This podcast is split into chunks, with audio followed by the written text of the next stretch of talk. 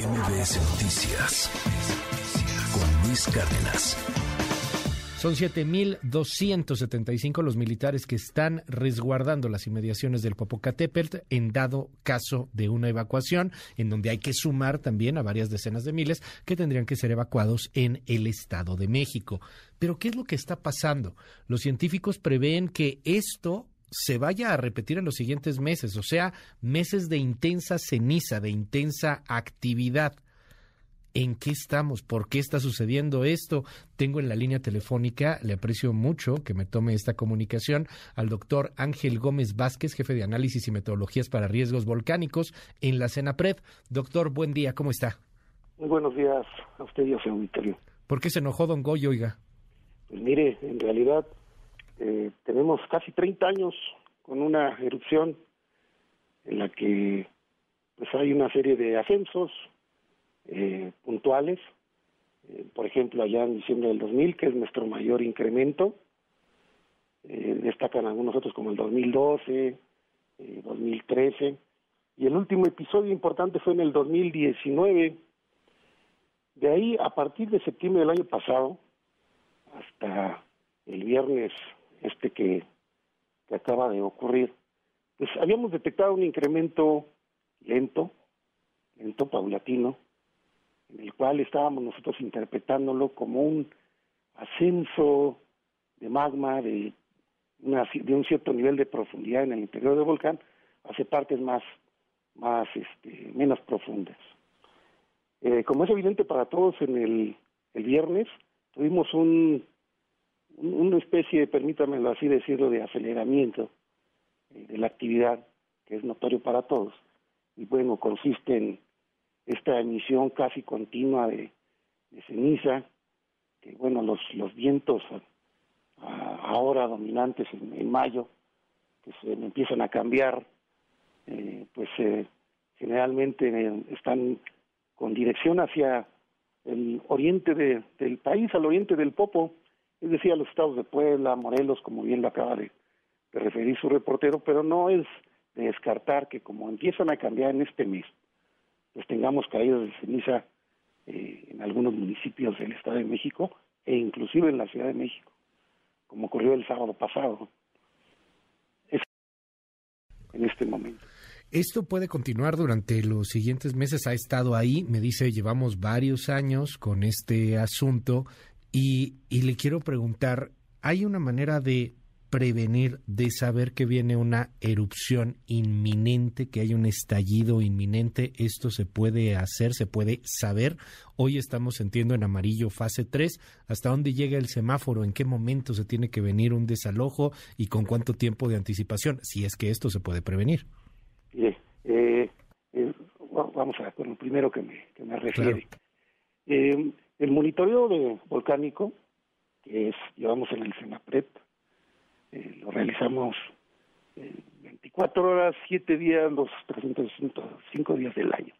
Entonces, ¿qué, qué, es lo que monitoreamos? Aspectos sísmicos, eh, geoquímica de aguas, de los gases, de formación de la estructura. Este monitoreo nos permite medir los síntomas que nos da el volcán. Entonces, este elemento de monitoreo nos permite identificar, eh, y de alguna manera emitir pronósticos de cuál pudiera ser la actividad a corto o mediano o largo plazo. En este momento la, sintomatología del volcán nos está indicando que estamos en fase 3. De ahí la recomendación del Comité Científico a la Coordinación Nacional de Protección Civil de que este nivel de semáforo eh, se ascendiera a nivel fase 3, amarillo fase 3. Eh, hay que recordar que el, el semáforo consta de tres colores, el semáforo como tal, verde tranquilidad, amarillo eh, alerta y rojo que ya sería una alarma. ¿Qué se necesita para pasar de fase 3 a, rojo, fase 1? Algún aceleramiento en algunos de nuestros parámetros, como sísmicos, de deformación. Deberíamos identificar, entre otras cosas, pues la presencia de un domo de lava en el interior del cráter del, volcán, el emplazamiento de un domo, pues de dimensiones importantes. Le pongo de referencia, por ejemplo, nuestra actividad mayor de diciembre del año 2000, donde tuvimos un domo de entre 7 y 8 millones de metros cúbicos. Wow. Entonces, ahora, en, enero y febrero, detectamos unos cuerpos de lava, unos domos de lava de 40 mil metros cúbicos, lo cual representa, pues, ni el 1% de aquel tamaño. Ya. Sin embargo, ahora estamos a la expectativa de ver si estamos si está creciendo un nuevo domo. Y para ello estamos a la espera de realizar un sobrevuelo sobre el cráter del volcán, pero las condiciones adversas meteorológicas y la, y la dinámica de, la pluma misma no lo ha, impedido, pero estamos en, en días con la gestión de la Coordinación Nacional de Protección Civil, estamos a días de poderlo realizar y verificar esta condición. Dígame algo, doctor, ¿cómo, cómo lo hacen y, se lo pregunto por porque usted lo sabe mejor que yo. Estas son épocas en donde todos tenemos la información en la palma de la mano, pero aún así hay una cantidad enorme de gente que sigue creyendo en que la Tierra es plana, ¿no? Eh, ¿Cómo se hace para que esto se, se pueda determinar? Eh, cuál es el grupo de científicos, cómo se puede checar esta transparencia en particular. Tengo aquí en el WhatsApp mucha gente que dice, están ocultando, no le creo nada al gobierno, etcétera. ¿Cómo, cómo se transparenta esto? ¿Cómo decir, a ver, es un grupo de especialistas, de científicos que lo están haciendo, se reúnen permanentemente? ¿Cómo, cómo hablarle a esta parte de la población que, créame, no es menor? Sí, así es. Este, mire, eh, el, Comité Científico Asesor está integrado por expertos de la Universidad Nacional Autónoma de México, de la Universidad de Colima, nosotros, eh, el grupo de trabajo del, del. Eh, nos reunimos, en este momento estamos en sesión permanente y compartimos toda la información disponible. en efecto, hay, por ejemplo, plataformas satelitales abiertas. La información del FENAPRED está eh, completamente transparente. Eh, la, la, nuestra ley de la transparencia nos nos nos, nos les obliga nos, nos, obliga a, transparentar todo. De hecho, hay ahorita de manera pública alrededor de cinco cámaras, como pequeño ejemplo, que están observando al, al volcán todo el tiempo y pues son perfectamente públicas. Cualquiera en cualquier momento puede verlo. De hecho, en la en la página del, del CENAPRED. Eh, inclusive pueden ustedes ver los registros de los sismogramas y pueden ver en todo momento eh, cómo son estos temblores, estos micro, estos tremores que se que estamos seguido argumentando y que ocurren en el en el Popo en este momento los pueden seguir sin sin problema. La además de que realizamos un reporte diario, inclusive ahorita con esta contingencia actualizamos ese reporte que normalmente se hace a las entre 10 y 11 de la mañana, hacemos una actualización a las 7 de la noche para en todo momento mantener informada a la población y pues bueno, a, todo el público en general. Este es un volcán activo y hay que entenderlo como nos lo menciona, ¿no? Desde hace 10 años está en, en actividad. Eh, hay un riesgo de que, de que esté en erupción en algún momento, se está midiendo esto frecuentemente, pero eh, constantemente ahora. Pero eh, nos llama la atención como alrededor del Popo hay algunas advertencias, como por ejemplo el no acercarse al volcán por los fragmentos que puede eh, pues estar estallando, que, pueden estar saliendo del mismo. Son obviamente muy distintas las precauciones de quien está muy cerca a quien estamos ya un poquito más alejados. Eh, hay algo que me están preguntando aquí en el auditorio y es lo siguiente, doctor, ¿qué tan rápido puede cambiar de una fase a otra?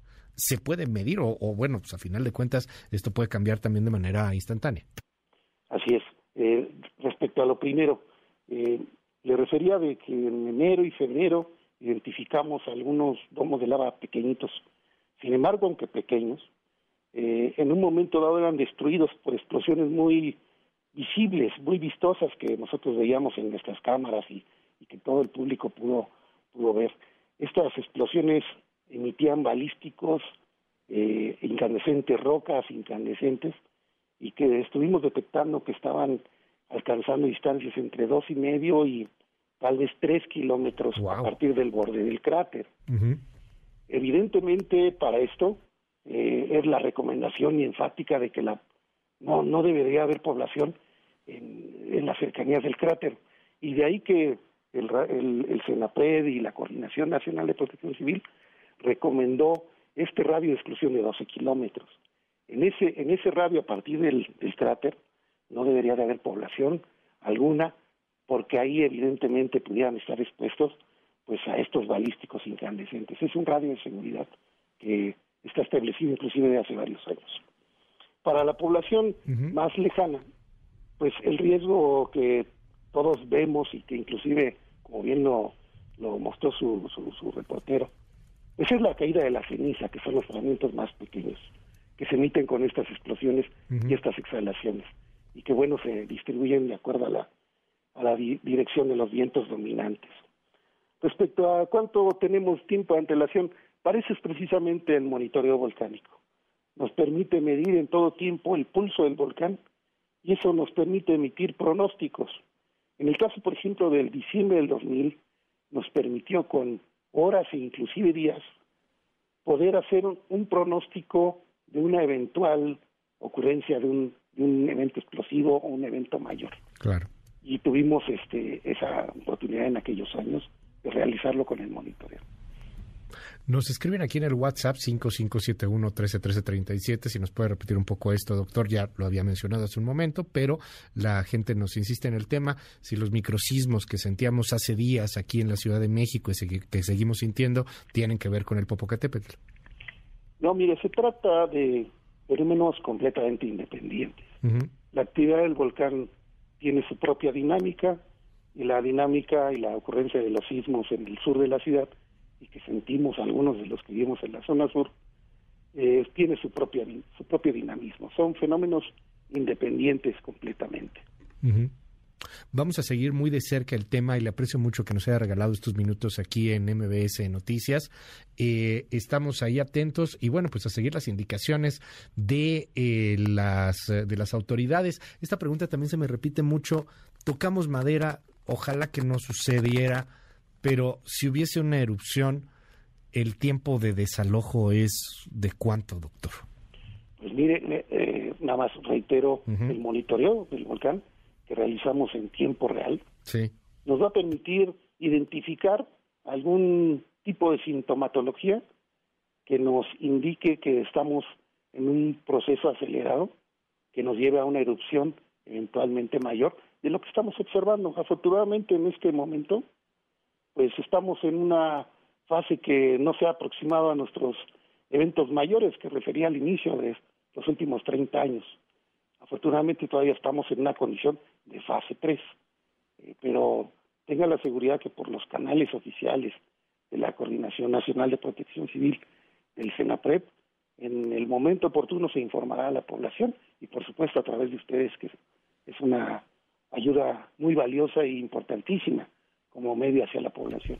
Al contrario, muchísimas gracias. Es el doctor Ángel Gómez Vázquez del Senapred. Muy buenos días. Gracias, doctor. Muy buenos, muy buenos días a la orden de su auditorio y Estamos, estamos atentos. MBS Noticias con Luis Cárdenas.